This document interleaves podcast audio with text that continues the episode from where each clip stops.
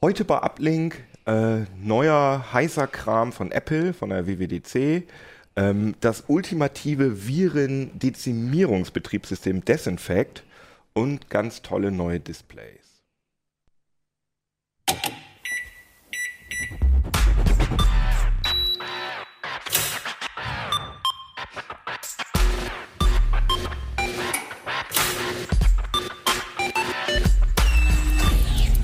CT Uplink. Jo, herzlich willkommen hier bei CT Uplink. Wir haben gerade das neue Heft hier schon. Ganz toll, freuen wir uns drüber mit dem lustigen Virus da drauf. Übrigens, vor vielen Jahren musste ich auch mal den Virus spielen bei so einem, bei so einem Stimmt, da gibt es noch irgendwelche Da- Bilder. Am schönsten war Axel Kossel. Er war der Beste. Er leidet heute noch. Also vielleicht, vielleicht schicken wir noch, Presswurst eigentlich sollten wir jetzt einen Link noch, äh, wir, wir, wir werden noch einen Link auf diesen, wenn wir das irgendwo im Netz finden, die, die Das war ja ein Titelbild, genau. Genau, also wir reden heute ein bisschen über das aktuelle Heft, aber ähm, es sind auch noch ein paar andere Hefte rausgekommen, für die ich ein bisschen Werbung machen will, nämlich hier einmal das Raspberry Heft. Ähm, also wer von euch CT nicht regelmäßig liest, findet hier ähm, so die besten Artikel zum Raspberry Pi in diesem Heft zusammengefasst und auch ein paar neue Artikel. Ich finde, das ist sehr schön geworden. Aber ich darf das eigentlich nicht sagen, weil ich da auch mitgemacht habe. Naja. Und das ist hier die aktuelle Mac and I, wo ganz viel über die Apple Watch und Apple Health und ganz tolle spannende Sachen drin stehen. Genau, und deswegen mit Apple fangen wir dann auch einfach mal an. Ja. Und vielleicht stellen wir uns, aber ich stelle euch einfach mal einmal, oder ihr stellt euch einmal kurz vor, sag doch mal, wer du bist. Ja, ich bin Wolfgang Reszel von, von der Mac and I. Das ist quasi das Mac-Magazin der CT. Und äh, und hast ein schönes T-Shirt an, sehe ich. Ja, das ja, ist Leben, ein Extra Leben rausgeholt. Genau. Und du? Jürgen Schmidt, ich mache bei CT und Heise Online Security Sachen. Und, Und Ulrike Kuhlmann bei CT unter anderem für Displays zuständig. und meine Chefin übrigens. Ich bin ganz respektvoll. Ja, genau. Falsches sagen. äh, ja, genau. Aber fangen wir mal mit dir an. WWDC ist ja gewesen. Wie lange, Ja. wie lange war das eigentlich? Das zweieinhalb Stunden. nee, aber die ganze so. Veranstaltung. Die läuft noch. Das ist, äh, Ach, die läuft immer Das ist noch. über eine Woche. Das sind ganz viele Sessions für die Programmierer und so Labs und sowas. Da können die Sachen ausprobieren und äh, Entwickler fragen und so. Oh. Und das heißt Worldwide. Worldwide De Developers Und, Conference. und Apple kommt da gar nicht drin vor. Das ist ja. oder? Also, das ist doch eine reine Apple-Veranstaltung. ja, ja, das ist eine reine Apple-Veranstaltung. Es geht nur um die Apple-Produkte, um Apple-Betriebssysteme und da können halt die ganzen Entwickler hinreisen für teuer Geld. Ich glaube 1600 Dollar oder Darf, sowas. man, darf da jeder hin oder ist das auf Einladung? Ähm, man bewirbt sich quasi, und ich meine, es ist ein Verlosungsverfahren. Oh, krass. Die, diesmal gab es auch 350 ähm, Schüler und Studenten, die haben noch eine extra Verlosung bekommen und äh, da hat, glaube ich, jetzt ein äh, zwölfjähriges Mädchen quasi auch, das war das Cool. jüngste, das jüngste Mitglied quasi da. Ja, solche Sachen. Das heißt, die nehmen da gar nicht jeden. Also ich muss Geld zahlen und auch noch irgendwie äh, ja, genau. gezogen werden. Okay. Ich glaube, das ist bei der begrenzten Google Platz. I.O. auch inzwischen schon so, dass das gar nicht so einfach ist, daran zu kommen. Aber bei Google I.O., bei Microsoft kriegt man auf jeden Fall immer tolle Goodies. Ist das bei Apple auch so, dass man das komplette Apple-Line-Up äh, in so einem großen Koffer oder Für 1000 so Euro? Nee. Ich, ich glaube, ich weiß es gar nicht, also ich glaube nicht. Also du meinst jetzt... Äh, Irgendwie iPhone, was weiß ich. Nee, das verschenken, das hat das man ja verschenken nie, ne? die nicht. Außerdem die Entwickler, die da hinkommen, die entwickeln teilweise schon Ja. für die Geräte und da müssen die ja schon sowas haben. Okay. Aber auf jeden Fall ist das so, dass ähm, softwaremäßig, sag ich mal, das Apple Highlight des Jahres, oder? Da werden so die Sachen, die im nächsten Jahr aktuell oder die in den kommenden Ja, so zwölf Monaten aktuell sind. Betriebssysteme und sowas, das wird da immer vorgestellt, aber neue Hardware, das sind immer extra Events. So die, die Watch, die haben die ja jetzt auch nicht da vorgestellt, sondern schon vorher. Und äh, da geht's eigentlich wirklich im Kern um die Entwickler. Also die, diese zweieinhalb Stunden, das wirkte zwar für Außenstehende vielleicht nicht so, dass das nur Du um meinst Entwi- jetzt diese, diese Anfangs-Keynote, ne? Die, genau, die, die wir die auch am Montag, die, die ihr live begleitet genau, habt. die Genau. ihr im Live-Ticker, die, wo, wo hier bestimmt 20 Leute ge- äh, gleichzeitig gearbeitet haben, um die. Nee, so viel waren wir nicht. Ne, doch, also hier unten waren wir fünf Ach so, du meinst und dann der ihr noch. Uhrzeit, ja. Und ihr, aber egal, aber wir Ja. waren auf jeden Fall richtig auf Trab gehalten von dieser Nummer Genau. und ich will das jetzt nicht vorwegnehmen, aber ich persönlich war ein bisschen enttäuscht. Du auch oder fandst du es, fandst, du- Mm, steckte da viel drin? Ich mag dieses Format nicht so, äh, eigentlich nicht wirklich, weil das ist immer nur amazing, gorgeous und sowas. Und also ich finde die Details dann spannend. So Mhm. was zum Beispiel gibt's hier, ähm, vielleicht könnte man das ja auch mal in die Kamera Ah, ja. halten. Können das halten?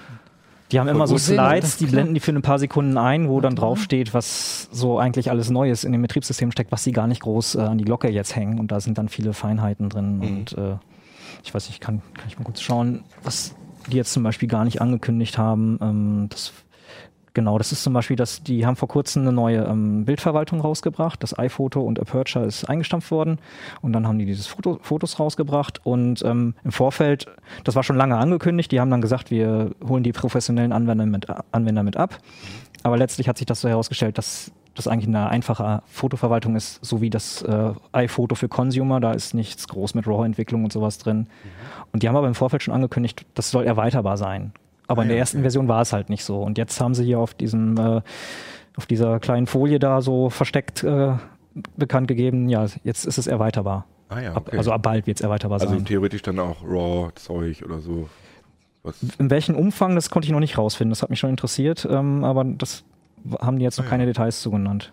Aber die äh, wichtigsten Sachen waren ähm, iOS 9 und iOS 9, ähm, OS X äh, El Capitan, also 10.11 und äh, was da, Watch, Watch OS 2 war eigentlich, ja, man könnte sagen, ein großes Ding.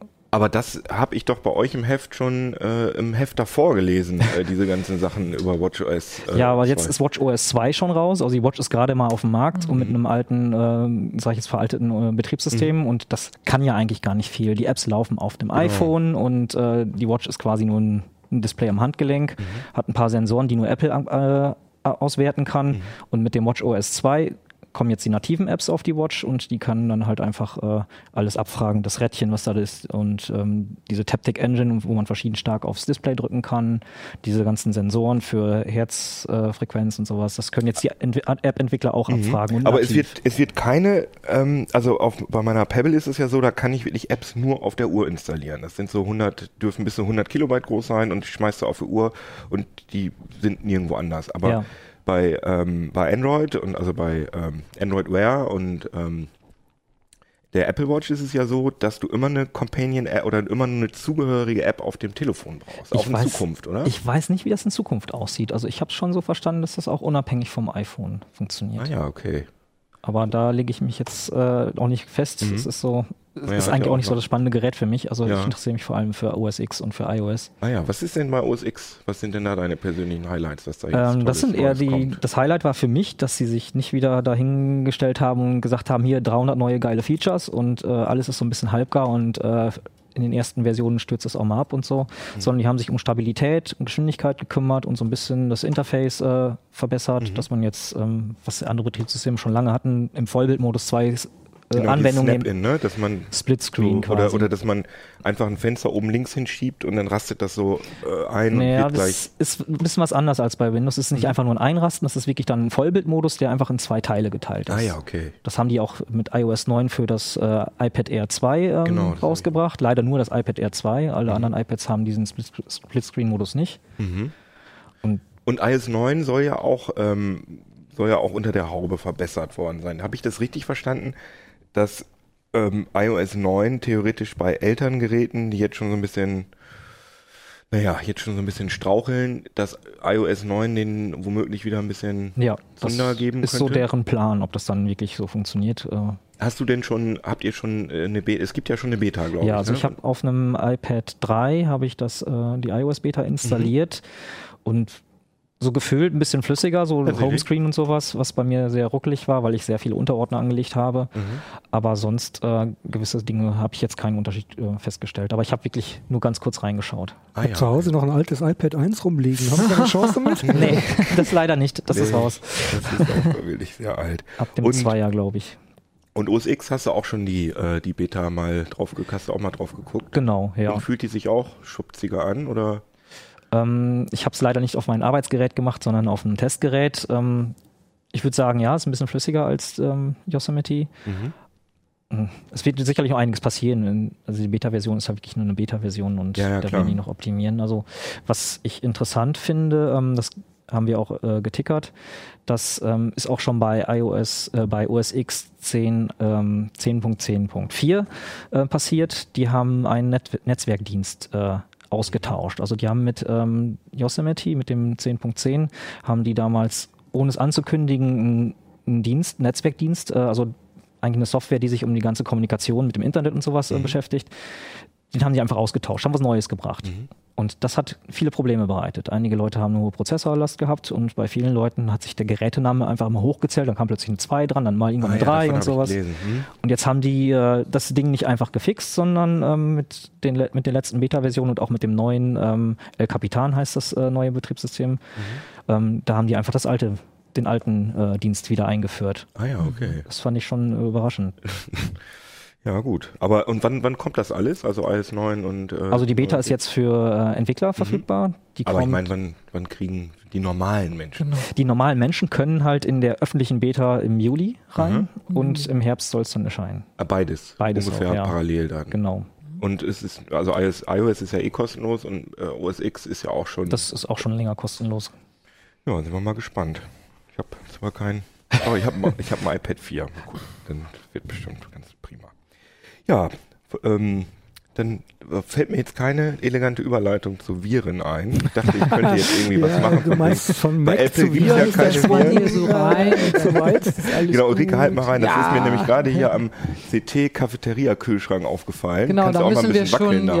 ja, natürlich. Müssen Jeder, wir der vorbeilief, musste unbedingt einmal ranfassen. seit Wochen müssen wir damit Und diese rumwackeln. Dinger, was ist das? Also, das ist ähm, offenbar, ja, was ist denn das überhaupt hier für ein. Äh, keine Ahnung, ich glaube, das ist eine Aktion unserer, unserer Vertriebsabteilung, die Ah, okay. diese, diese Dinger da, die sollen an die Regale, in denen die Desinfekthefte Ah, ja, okay. verkauft sind, irgendwie dran geklebt werden oder sowas. weil da steht nämlich auch drauf, virenfrei mit Desinfekt und ähm, Ja, das ich mein, ist das Ziel. Ihr kennt natürlich alle Desinfekt, aber trotzdem, Jürgen, erzähl Das doch nochmal, was doch Desinfekt ist. Was ist das denn? Ja, das ist irgendwie so eines, eines der CT-Urprojekte. Also wir haben uns vorher darüber unterhalten. Ich weiß gar nicht genau, wie lang es das schon gibt, aber so, so fast zehn Jahre, wenn man den Vorgänger Knopezelin mitzählt, äh, kommen wir wahrscheinlich schon auf um fast zehn Jahre, wo, wo es Ja. das gibt. Also das Konzept ist halt, man bootet von äh, einem garantiert sauberen Datenträger, also der DVD, ein System Ja, super. mit dem man dann quasi von außen auf sein Windows-System draufschauen kann und dann mit bis zu vier Virenscannern parallel beziehungsweise hintereinander eigentlich, wenn man ehrlich ist, äh, sein System auf Viren untersuchen kann. Avira, Bitdefender, ClemmAV und Kaspersky Genau, hier drauf. Das ne? ist das äh, klassische Team, das wir da äh, zum Einsatz bringen. Ja, und äh, die DVD eigentlich, eigentlich ist es ja schon ein bisschen ein ähm, Anachronismus. Anachronismus, ja. Äh, Also es mein Notebook hat kein es Laufwerk ist eigentlich mehr. auch nicht, äh, nicht mehr auch der nicht. empfohlene Betriebsmodus. Also es in dem Desinfekt ist ein Programm enthalten, mit dem kannst du dir einen bootfähigen USB-Stick Mhm. erstellen. Und das ist eigentlich die Art und Weise, wie man das Ganze einsetzen will. Es hat eine ganze Reihe von Vorteilen, wenn man es von USB bootet. Also das ist zum einen deutlich, deutlich schneller, weil lädt halt einfach Ja, klar. Flash-Speicher. Äh, zum anderen ist es deutlich stabiler. Die meisten Situationen, in denen Desinfekt doch mal abstürzt, haben was damit zu tun, dass der Speicher ausgeht. Das ist halt, also ich meine, du machst alles im RAM. Das komplette Betriebssystem liegt irgendwie im RAM. Die Signaturen, die aus dem Internet geladen werden, liegen erstmal im RAM. Und dann werden irgendwie auch noch die Signaturen in den Arbeitsspeicher geladen. Die Scanner laufen da und äh, irgendwann geht im System halt oft der Speicher klar. aus. Und dann kommt es oft zu Abstürzen. Bezieh- Und wenn du den Fla Flash-USB-Speicher dran hast, dann äh, kann der eben als Auslagerungsdatei genutzt werden, beziehungsweise wird das automatisch. Mhm. Und das Aber- hilft im Übrigen auch, wenn du von der DVD bootest, wenn du so einen USB-Stick mit dran steckst. Ah ja, beim Booten mal so schon, weil der wird automatisch erkannt und dann auch genutzt. Mhm. Das heißt, der wird als Auslagerungsdatei genutzt und der andere Vorteil ist, die Signaturen, die du aus dem Internet runterlädst, du musst ja immer wieder neue Signaturen runterladen, die werden dort gespeichert auf dem USB-Stick. Ah, Mit ja. der DVD fängst du jedes Mal von, Von äh, vorne Null an. Ja, ja, klar. Äh, das heißt, im Moment geht es noch, aber so in ein, zwei, drei, vier Monaten, da müssen halt die ganzen Virensignaturen der letzten Monate Wie runtergeladen viel, kommen, wie werden. viele neue Viren kommen so am Tag? So durchschnittlich? Äh, Neue das Viren hängt- oder Signaturen? naja, gut, ja, aber das hängt halt irgendwie auch von der Zählweise ab. Ja. Also was die Antivirenhersteller arbeiten da gerne mit äh, Unique Samples. Mhm. Das heißt, sobald du ein Bit kippst in diesem ganzen Ding, Großbuchstaben durch einen Kleinbuchstaben Ja, dann ist äh, ersetzt, dann ist ein neues Unique Sample. Und auf die Art und Weise kommen da zum Teil wirklich Millionen pro Tag neu rein. Ja, aber das sind, ist dann halt zum Teil auch äh, enorm viele äh, Viren, die aus selbst modifizierendem Code oder serverseitig modifizierten Codes Ah sind. ja, ja, gut. gibt mittlerweile so richtig raffinierte äh, Varianten, die da kriegst du deinen individuell angepassten Virus. Wenn ich den danach irgendwie, wenn der versucht, Ja. mein System zu äh, infizieren, dann sieht der schon wieder anders aus. Aber der hat Also ja, jeder Download kriegt sozusagen eine eigene Variante. aber wir haben ja bestimmt so heuristische äh, Genau. Geschichten da drin, so dass auch diese selbstmodifizierenden Viren erkannt werden können. Ja. Was mache ich denn, wenn ich überhaupt kein CD oder DVD-Laufwerk habe? Kann ich das irgendwie runterladen oder Also Das offen nicht. zum offen, äh, öffentlich zum Download gibt's das nicht, weil, weil also wir unser sind, Heft also, verkaufen wollen? Verstehe ich schon. Zum einen, zum anderen äh, haben wir auch die Lizenz einfach nicht. Da ist kommerzielle Software drauf von den Antivirenherstellern Ah. und wir dürfen das nicht einfach irgendwie so frei ins Internet äh, stellen. Mhm. Wir haben eine Lizenz von denen, eine Genehmigung von denen, das irgendwie mit dem Heft auf, im Rahmen dieser DVD zu vertreiben, aber äh, so offen zum Download, so hier dürft, Mhm. nehmt. Das heißt, ich muss mir Äh, einen Computer geht nicht. suchen, äh, wo, wo der ein Laufwerk Genau. hat, mache mir dann einen USB-Stick. Aber das ist zum Beispiel rechtlich erlaubt. Ich darf mir einen USB-Stick Du machen. darfst ja, ja, Mhm. das ist vorgesehen und ähm, du darfst im Zweifelsfall diesen USB-Stick dann auch an deine Tante, Ah, deinen ja. Schwager oder sonst jemanden Und- weitergeben, um dem dann auch äh, Hilfestellung zu geben. Bieten wir das denn als Download für unsere Abonnenten an? Die Abonnenten können das irgendwie äh, runterladen. Ja. Also ja, auch- da gibt es haben ja irgendwie auch so, so individualisierte Ja, URLs, Mhm. die auch nicht öffn offen sind, sondern also die sind ja wir haben ja auch ein iPad-Heft oder ein, Genau, äh, nicht genau. nur Und die iPad, Leute können sich so ein. ISO-Image runterladen, dass sie dann irgendwie Genau. entweder auf DVD brennen können oder vielleicht genau. auch irgendwie in der VMware Ja, ja, oder wenn, sowas. wenn jemand nicht mehr booten. die gedruckte Ausgabe nimmt, sondern Genau. nur auf Und dann kann man halt irgendwie App so einen, ne? so einen USB-Stick irgendwie sicherstellen und dann von, Komm, von halt dem booten. Oh ja, der ja, ich habe da extra so golden. einen goldenen CT-Logo drauf. Mit CT-Logo. Wie ist das denn? Ähm, ich muss da Schön, wahrscheinlich oder? aufpassen, dass ich den USB-Stick erst Aber den einstecke, wenn das Betriebssystem äh, aus ist. Ne? Also wenn ich jetzt ein infiziertes Windows habe und stecke den Stick schon vorm Booten, Neubooten rein, dann könnte ich mir da, da was einfangen, oder? Rein theoretisch. Äh, Ja, aber das müsste ja dann ein. Linux-Virus sein, ne? Ja, ja, dann, dann ist da irgendwie unter Umständen, liegt da halt unter Umständen irgendwas drauf, aber im Rahmen von Desinfect kommt das natürlich nie zur Ausführung. Also äh, Außer gezielt. Äh, ich meine, es, es gäbe natürlich theoretisch die Möglichkeit, dass jemand irgendwie eine, einen Virus schreibt, der jetzt irgendwie speziell auf diesen Desinfect-Stick äh, optimiert wollen die Leute ist. aber nicht aber äh, wir wollen jetzt ja niemanden auf dumme Ideen bringen. Ja, das ist Ähm, so richtig.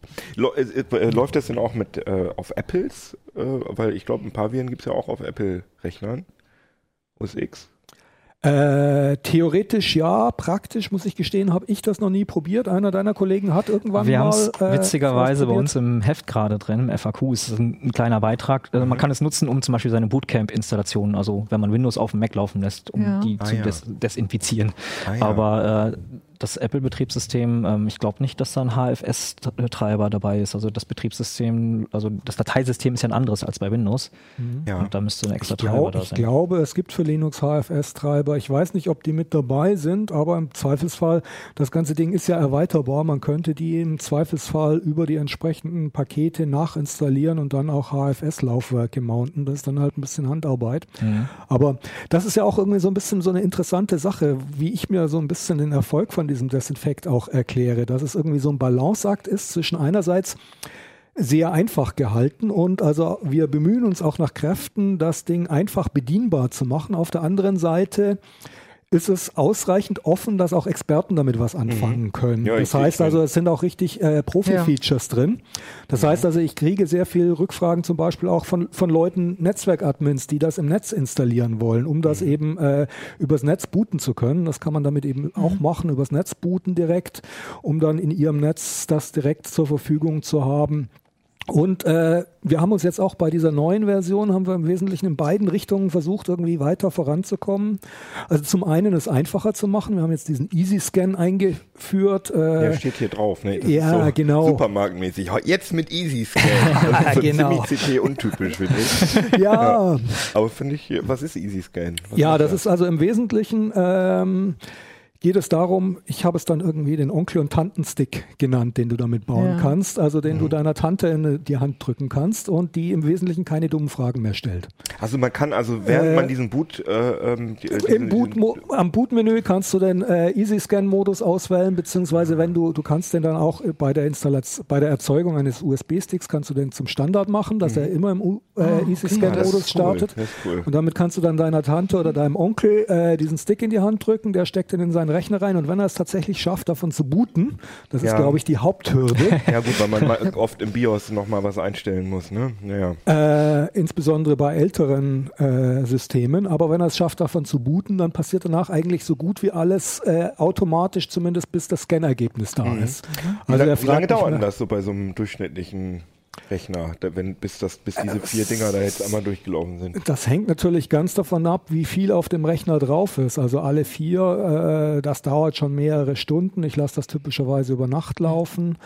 Ähm, einen, einen Scan mit einem der schnelleren Avira zum Beispiel, ähm, das kann mit etwas Glück auf einem nicht allzu vollen Notebook auch schon mal in einer halben Stunde bis Stunde Mhm. erledigt sein. Ja, Das heißt, ich muss ja. auch nicht immer mit allen Vieren scannen. Ne? Ich Nein, kann nein, du auch kannst ja sagen, aussuchen, ich will wie jetzt viel. nur einen. Wir empfehlen eigentlich auch, äh, insbesondere wenn du es von DVD und ohne USB-Stick machst, also nicht mehr als einen oder höchstens Ja. zwei parallel, weil Mhm. vier, alle vier, das wird also dann schon extrem von USB gehen dann theoretisch alle vier, aber der eingebaute Klammer-V ist auch äh, mehr so der Vollständigkeit halber drin. Der ist ein bisschen problematisch, weil er relativ viele Fehlalarme wirft.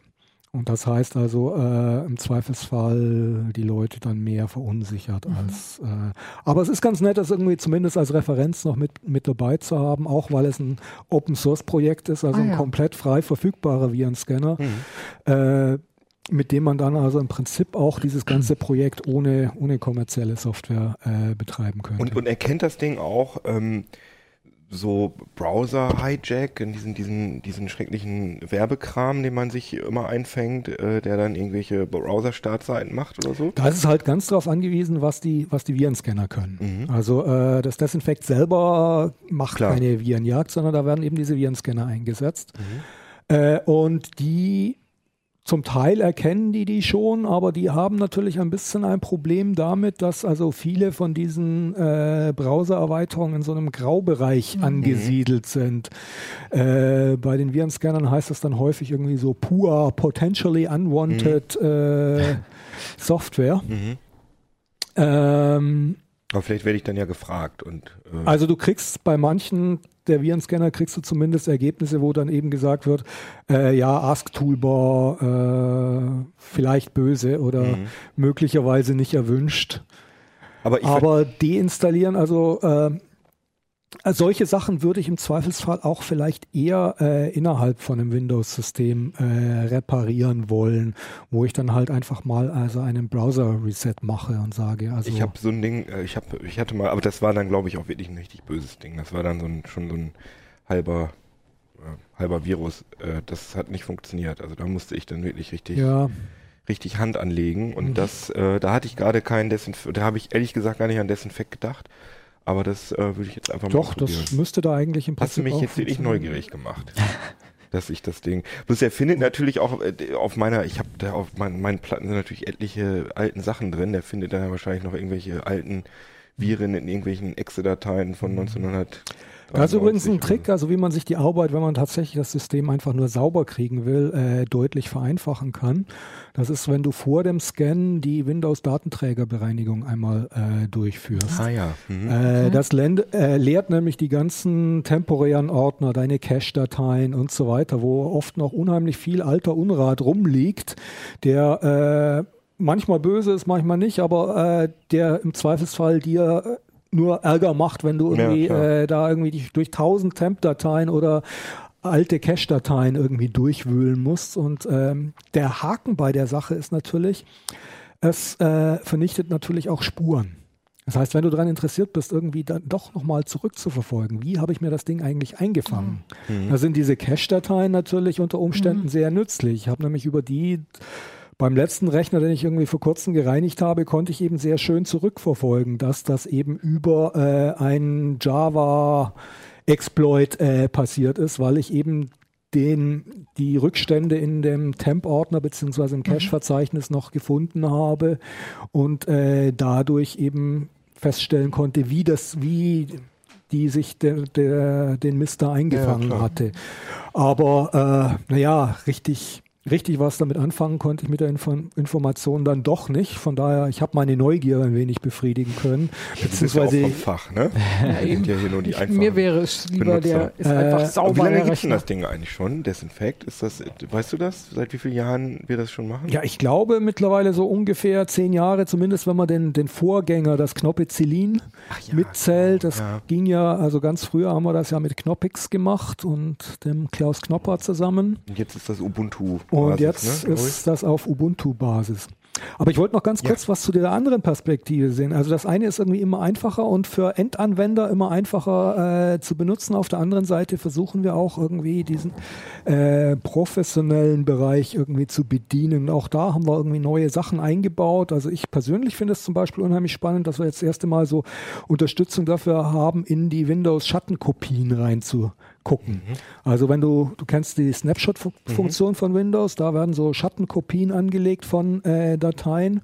Und es gibt mittlerweile äh, Pakete für Linux, dass man diese Schattenkopien eben auch mounten kann und dann eben in die auch reinschauen kann mit dem Desinfekt. Das erfordert alles noch ein bisschen Handarbeit, ist aber eben für Experten, die genauer wissen wollen, was da auf dem System da ist und in die Ecken reinschauen wollen, eben eine interessante Erweiterung. Und so versuchen wir halt irgendwie so von beiden Seiten dieses System immer interessanter zu gestalten. Also zum einen für die Leute, die äh, wissen wollen, was Sache ist und wie Dinge funktionieren. Auf der anderen Seite als Hilfsmittel für äh, Leute, die einfach nur möglichst schnell wieder ein sauberes System haben wollen. Ja. Also ab heute am Kiosk die CT mit Desinfekt. Nee, ab heute. Heute. Weil wir sind doch eigentlich schon Samstag. Wir sind ja Samstag. Wir sind Okay. hier aus dem Raum Zeitkontinuum. Ja, Wir genau. Also wir sind ja auf. völlig frei. Und äh, die Folge kommt dann immer erst Samstag. Also ab heute gibt es das überall und kauft euch das und wir freuen uns immer. Weil, Und ihr habt saubere Rechner danach. genau, und wir freuen uns auch, weil Desinfekt ist, glaube ich, ist eine, immer eines unserer erfolgreichsten Hefte, oder? Das ist das erfolgreichste Ach so. CT-Heft mittlerweile. Ja, äh, ziemlich deutlich. Also in der Letztjahres-Hitliste war es das deutlich erfolgreichste. Ja, ist doch schön. Also, Mhm. damit wir unser Gehalt kriegen. Kauft schön das Geld. Kaufen, kaufen, kaufen. Ist ja auch ein bisschen viel Werbung, aber ich finde das Projekt echt ziemlich cool, muss Ja. ich sagen. Ja, macht auch viel Spaß, ist viel Arbeit, immer viel Stress und aber das Feedback, das ich bekomme, es zeigt mir dann auch immer, dass es sich gelohnt hat. Kann ich mir vorstellen. Ja, cool. Ähm, wenn ihr auch irgendwie was sagen wollt zu Desinfekt und da eure Erfahrungen gemacht habt oder allgemein zur Sendung, könnt ihr uns natürlich immer gerne schreiben. uplink.ct.de Genau, ist so perfekt. Genau jetzt eingeblendet. So professionell, ich freue mich. Ja, genau. Ich finde jetzt schon wieder keine richtig tolle Überleitung. Guck mal hier, das ist ein Display. Das Ja, ist ein Display für auch- die für die äh, Messen Genau, oder für das den stimmt. Ich Verkauf fand auch und so. lustig, äh, dass du hier die, diese, diese Ausdrücke gezeigt hast. Also, wir können hier auch, Internetausdrucker. also wir, Wir, wir sind hier ganz analog heute, ne? Also wir können, Aber er, Internet- aber du bist ja zum ersten Mal hier, aber er, Johannes kann immer auch ähm, Bilddateien äh, herzeigen, wenn er Lust, Lust hat. Ist ja langweilig. Weil, ja, genau, weil, und die Leute Genau. gucken uns dann zu Hause auf ihrem Display. Nee, ist auch keine richtig, Ja. keine richtig gute Überleitung. Aber auf alle Fälle warst Ja. du in USA und hast dir Displays angeguckt. Genau, es gibt einmal im Jahr eine Messe, ein Kongress. Es ist eigentlich ein Kongress mit einer begleitenden Ausstellung, wo sich die ganzen Display-Freaks treffen. Also die ganze Welt, die, also alle, also wirklich weltweit, die sich mit Displays beschäftigen, die treffen sich da, ist ganz interessant. Ähm, Und ist es immer am gleichen Ort oder nee, es das wechselt, das wechselt in den USA herum. Es ist sehr oft an der Westküste, ab und zu an ja, der weil da die Ostküste. meisten Firmen sind wahrscheinlich. Genau. Ne? Und Mhm. ab und zu an der Ostküste halt irgendwie in Boston oder so. Wie heißt das denn? Das du jetzt Das heißt gesagt. offiziell Display Week und Mhm. die, die da hinfahren, sagen aber nur SID von SID, Society for Information Display. Ah, weil die das sind, die das organisieren Genau, wahrscheinlich. ne? das Mhm. sind die, die das organisieren und irgendwann haben sie aber gesagt, nee, diese, dieser Kongress kann nicht SID heißen, also haben sie ihn dann Display Week genannt. Ah, ja, Und ich schreibe auch immer ganz artig Display Week, aber wenn ich mit Leuten darüber spreche, sage ich, fährst du auch zur SID? Genau. So, ne? Und das ist so. Und wie lange fährst du da jetzt schon? Oder wann warst du das erste Mal da? Keine Ahnung. Du stellst Fragen. Nee, aber könnte ja, dass du das irgendwie mitzählst oder so, weil Nee, du bist da ja schon. mit. Und das ist aber Nee. auf jeden Fall ähm, immer so eine sehr, sagen wir mal, die Sachen sind schon sehr futuristisch. Also Ja, wir sind also sozusagen ist- drei, vier Jahre immer Genau, bevor das nicht- das in Produkten auftaucht. Ja, das ne? ist, da, da kann man so sagen, in Schritten. Irgendwie die IFA zeigt das, was im September, was am Weihnachten in den Läden steht, manchmal schon auch im September. Die Mhm. CES im Januar zeigt das, was im Laufe des Jahres kommt. Und die SID im, jetzt sage ich schon wieder SID, Mhm. im Mai zeigt das, was in zwei bis x Jahren kommt. Mhm. Also da werden sowohl ganz neue Ideen gezeigt, wo man sagt, na, mal gucken, ob das was wird und eben aber auch Sachen, äh, wo die so im Laufe der Zeit irgendwie in die äh, Geräte reinkommen. Zum Beispiel war dieses Jahr großes Thema Auflösung. Mhm. Ist ja, ne, man braucht ja immer mehr Auflösung. Jetzt könnte man sagen, im Smartphone brauche ich eigentlich keine Auflösung mehr. Da bist du irgendwie durch. Das, Ja, für Virtual ist- Reality ist es cool. Ganz ne? genau, für Virtual Reality zum Beispiel. Oder für holographische Displays, Mhm. echte holographische Displays. Da brauche ich ungeheure Auflösung. Weil bei Also- diesen holographischen Displays, da wird ja sozusagen eine Schicht davor gemacht, so dass das Display immer aufgetrennt wird in verschiedene Blick. Ne? ja, das ist gar nicht schlecht. Also Aber auf jeden Fall äh, verliert man dadurch viel Auflösung. Unglaublich. Genau. Ich, da war ein holographisches Display tatsächlich in, in, in so eine Entwicklung. Die haben 32 Full HD Displays genommen. In klein, das waren halt so kleine Displays, so ungefähr. Mhm. So. Und die waren da so aufge wie so ein Schachbrett. Und da drüber schwebte dann dieses holographische Bild und das war so dermaßen grobpixelig. Aber, Ja. ne, weil Weil man die ganzen Ansichten braucht, ne? Genau. Weil man, wenn man man, man bewegt, hat gar keine Ansichten, sondern man hat Punktwolken. Mhm. Du kannst wirklich dran herum gehen. Mhm. Dafür braucht man unglaublich viel Und diese, Auflösung. diese verschiedenen unterschiedlichen äh, Punktwolken oder Ansichten, Ne, es ist eine ja Punktwolke, genau, und die, die sein. muss da überall drin sein. Ne? Also Mhm. du hast du wirklich so, und das war sehr beeindruckend. Ähm, äh, erstmal sieht es unspektakulär aus, aber wenn man weiß, was das eigentlich ist, ist das toll. Und der Kongress handelt zum Teil auch eben über, wie kann man denn Holographie wirklich machen und so. Ne? Ja, Also wann, Auflösung. Wann, wann bekommen wir denn irgendwie so das Holo? Ach ja, das Da eben, das war schon eher so sehr zukünftig. Man muss dann immer an Star Wars denken, Ja. ne? Wenn dann R2, Genau. war das äh, R2D2, der dann, der Princess Leia Ja, genau. dann da und dann kamen die da so raus Ja. und hat da so. Also sowas wird dann da auch gezeigt, aber das ist dann so. Sowas kann man auch mit dem Hohl, das konnte man schon vor 20 Jahren mit dem Hohlspiegel. Ja, oder- genau. Also sowas wird gezeigt oder dann in Rauch irgendwie projiziert und das sieht dann auch ganz toll aus und so. Aber zumindest den Leuten, die da sind, wissen, dass es alles fake ist Mhm. und dass echte Fotografie halt eine ganz andere Nummer ist. Ah ja, okay. Und, und für die VR- und AR-Geschichten, also hier so ähm, HoloLens oder die Valve von Valve, das Ding, Mhm. Ähm, da braucht man natürlich auch viel Auflösung. Da waren dann auch zum Beispiel so Mikrodisplays, das sind ja kleine Displays, Mhm. logischerweise, die aber ihre hohe Auflösung haben. Wie hoch ungefähr? Wollte ich gerade auch fragen. Ja, äh, äh, sagen wir mal, ich drücke es mal in DPI aus, Ja. also 4000 DPI und mehr. Ne? Also Ja, und in, in so einem Smartphone hat man in den besseren 550 Naja, das ist aber auch schon sehr und das hoch, ist schon ne? sehr hoch, Also das ist eigentlich Das mehr, ist als man schon- braucht, oder? würde ich auch sagen, Ja. ja. aber da sind die halt viel, aber das ist halt auf der kleinen Fläche Mhm. und das ist ja nicht Direct View, also man sieht ja nicht direkt auf die Pixel, sondern über eine Optik. Genau. Und Mhm, bei so. VR wird es immer noch vergrößert mit einer mit so einer Lupenlinse oft Ähm, und so. Klar, und da braucht da man waren Auflösung. auch tolle VR-Brillen, also naja, das waren Videobrillen, die sie gezeigt haben, wo man sich aber vorstellen konnte, hey, das funktioniert. Mhm. Die Fraunhofers haben zum Beispiel was gezeigt ähm, mit OLED, so ein äh, kleines Mikrodisplay, wo die Kamera in dem Pixel mit drin sitzt. Also jedes Pixel hat eine Kamera noch mit da drin, sodass man Augenbewegungen verfolgen kann. Das ist ja das nächste Krass. Ziel, dass ich nicht nur die Kopfbewegung habe, Mhm. ne, sondern auch, ich kann ja auch da hingucken. So, Mhm. Und ähm, dazu müsste ich die Augenbewegung erfassen. Es gibt also schon so eine, so eine VR-Brille, Fove heißt die, da ist dann aber sind, zusät äh, Da sind zusätzliche Kameras, genau. drin. Und das ist natürlich, äh, die, die, die wiederum werfen Infrarotlicht auf die Linse, das wird Mhm. zurückreflektiert und dadurch erfassen sie die Augenbewegung. Aber wenn jetzt die Kamera direkt im Display ist, ist es natürlich viel cooler. Ja, das ist cool. Also solche Sachen werden da halt gezeigt. Mhm. ne? Aber das waren alles irgendwie jetzt so, so richtige VR-Sachen, also in dem Sinne von, du bist da irgendwie mittendrin.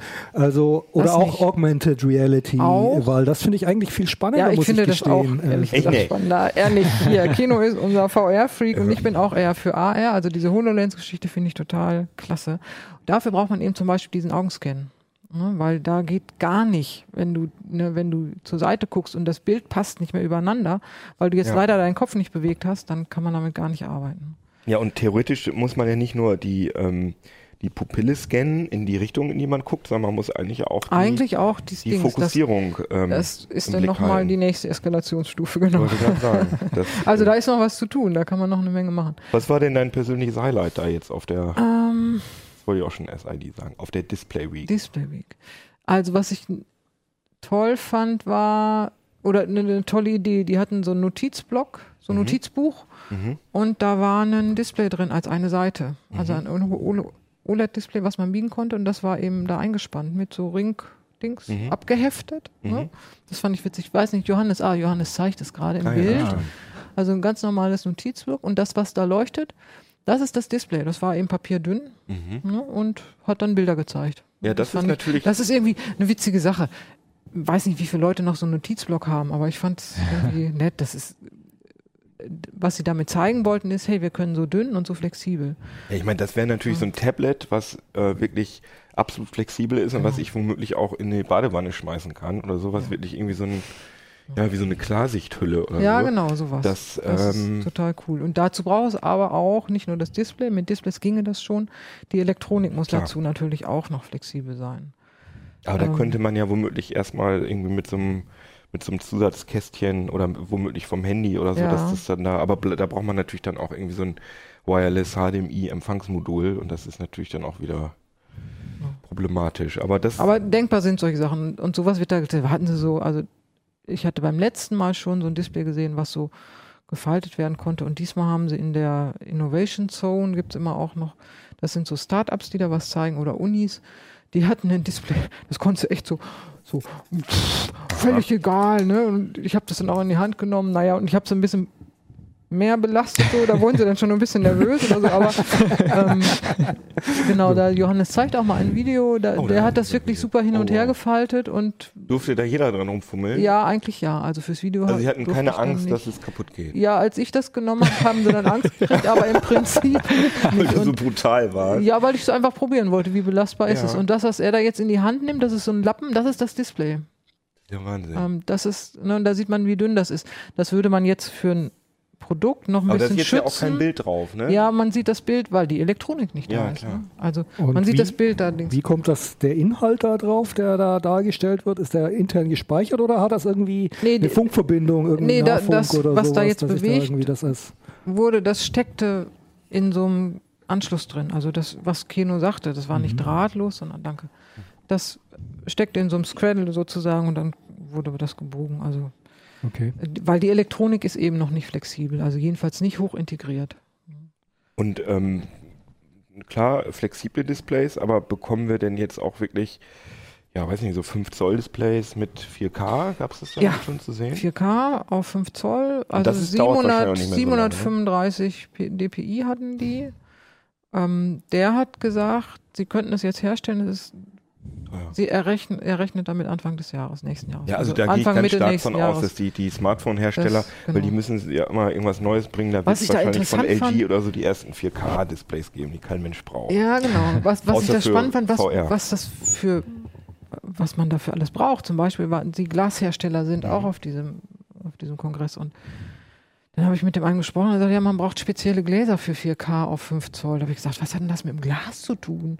Sagt er, ja, bei der Produktion ähm, darf sich das in keiner Form verändern. Das darf sich nicht ausdehnen oder schrumpfen. Und das wird aber mit einer, wenn die diese Transistoren da aufdampfen, wird das über 600 Grad warm. Und je kleiner die Strukturen sind, umso weniger darf sich das bewegen. Das würde ja sofort reißen, dann die Struktur, wenn sich das nur so ein bisschen ausdehnt und so. Deswegen brauchen sie spezielle Gläser für mehr Auflösung. Ich finde das so, und, und solche Sachen erfährt man, dann denkst du, hä, was hat denn das mit dem Glas zu tun? Ja, Äh, krass. Also da, dann merkt man eigentlich, wie viel Technik dahinter steckt, um einfach nur die Auflösung zu erhöhen. Und man könnte jetzt sagen, ja, mach doch einfach ein paar mehr Pixel rein und fertig ist.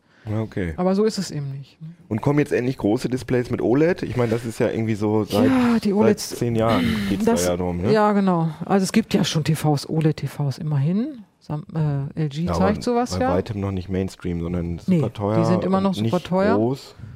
Naja, 70 Zoll. Ach doch, die, ja, ah, ja, okay, also stimmt. LG schon. hat ja, ja. Aber die recht. sind natürlich irre teuer, also kann man nicht mit LCDs vergleichen. Weil ich meine, im, im, im Smartphone, im Mobilbereich ist das ja schon ziemlich Standard. Ja, ne? ja, aber in, in klein klappt das gut mit der Produktion, Mhm. in groß ist es nicht so gut. Kann man sich auch überlegen, wenn so ein kleines Display ausfällt. Also die haben ja mal Ausschuss. Mhm. Ja, dann schmeißt du halt so ein kleines Display weg. Aber wenn du jetzt so einen 75 Zöller wegschmeißen musst, das tut dann doch weh. Ne? Ja, okay. So, Und da, ähm, das hat ganz viel mit dem, also der sogenannte Yield, also wie viel Gute kriege ich aus einer Produktion Mhm. raus. So, ne? Und wenn das bei den Großen sehr niedrig ist, der Yield, also wenn ich wenig rauskriege, ne, Und, und war das denn dieses Jahr wieder ein Thema oder ist das jetzt Ähm, erstmal. Große OLEDs wurden wenig gezeigt. LG hat natürlich die Mhm. gezeigt. Es wurden viele kleine OLEDs mit hoher Auflösung gezeigt. Das höchst auflösende Display 1035 dpi. Die Direct View war ein, war ein OLED tatsächlich. Es war Ja. aber nur in Forschung, also war nur so ein, noch nicht mal Prototyp. Mhm. Äh, ich meine, das war so ein kleines Teil, ich weiß gar nicht wie viel Zoll, drei Zoll oder so. Weiß ich nicht, wofür man da 1000 irgendwas dpi braucht. Ja, aber es war einfach, ne? um, um zu wahrscheinlich- zeigen, dass es funktioniert. Ein bisschen Leistungsschau, was wir alles. Wa- Was interessant war, die OLEDs, die kriegen ja jetzt richtig Konkurrenz. Das OLEDs haben ja, sind ja bekannt für tolle Farben. Mhm. Ein gutes Schwarz, ne? Und Natürlich, gutes weil Schwarz, sie komplett genau. abschalten können. Und ähm, es gibt diese sogenannten Quantenpunkte, die in dem Backlight sitzen von den Mhm. LCDs, beziehungsweise in, in einer Schicht. Ähm, und die verbessern die Farben und auch den, das, den Schwarzwert so, dass die OLEDs da ein bisschen Ah zu knabbern kriegen. Kleine Muss man mal gucken, was Löcher. sich da durchsetzt. Also ich bin ja eigentlich OLED-Fan. Aber wenn ich mir diese Displays angucke, dann denke ich, okay, es wird mir vielleicht auch erstmal reichen. Sind denn diese biegbaren auch OLEDs oder? Die biegbaren sind eigentlich immer OLEDs. ja. Weil bei LCDs ist das schwierig mit dem Biegen. Die LCDs müssen einen ganz festen Abstand haben. Also diese Flüssigkristalle liegen ja zwischen Glasscheiben. Die müssen einen ganz festen Abstand haben.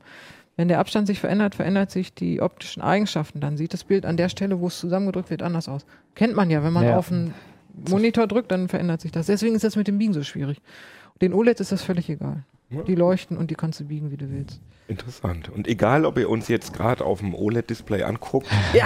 oder auf dem LCD oder vielleicht auch nur Audio-only, wir freuen uns auf jeden Fall, dass ihr zugehört und zugeguckt habt. Sehr interessant, alles. Fand ich alles sehr interessant, muss ich sagen. Unterschiedliche Themen, aber. Hm.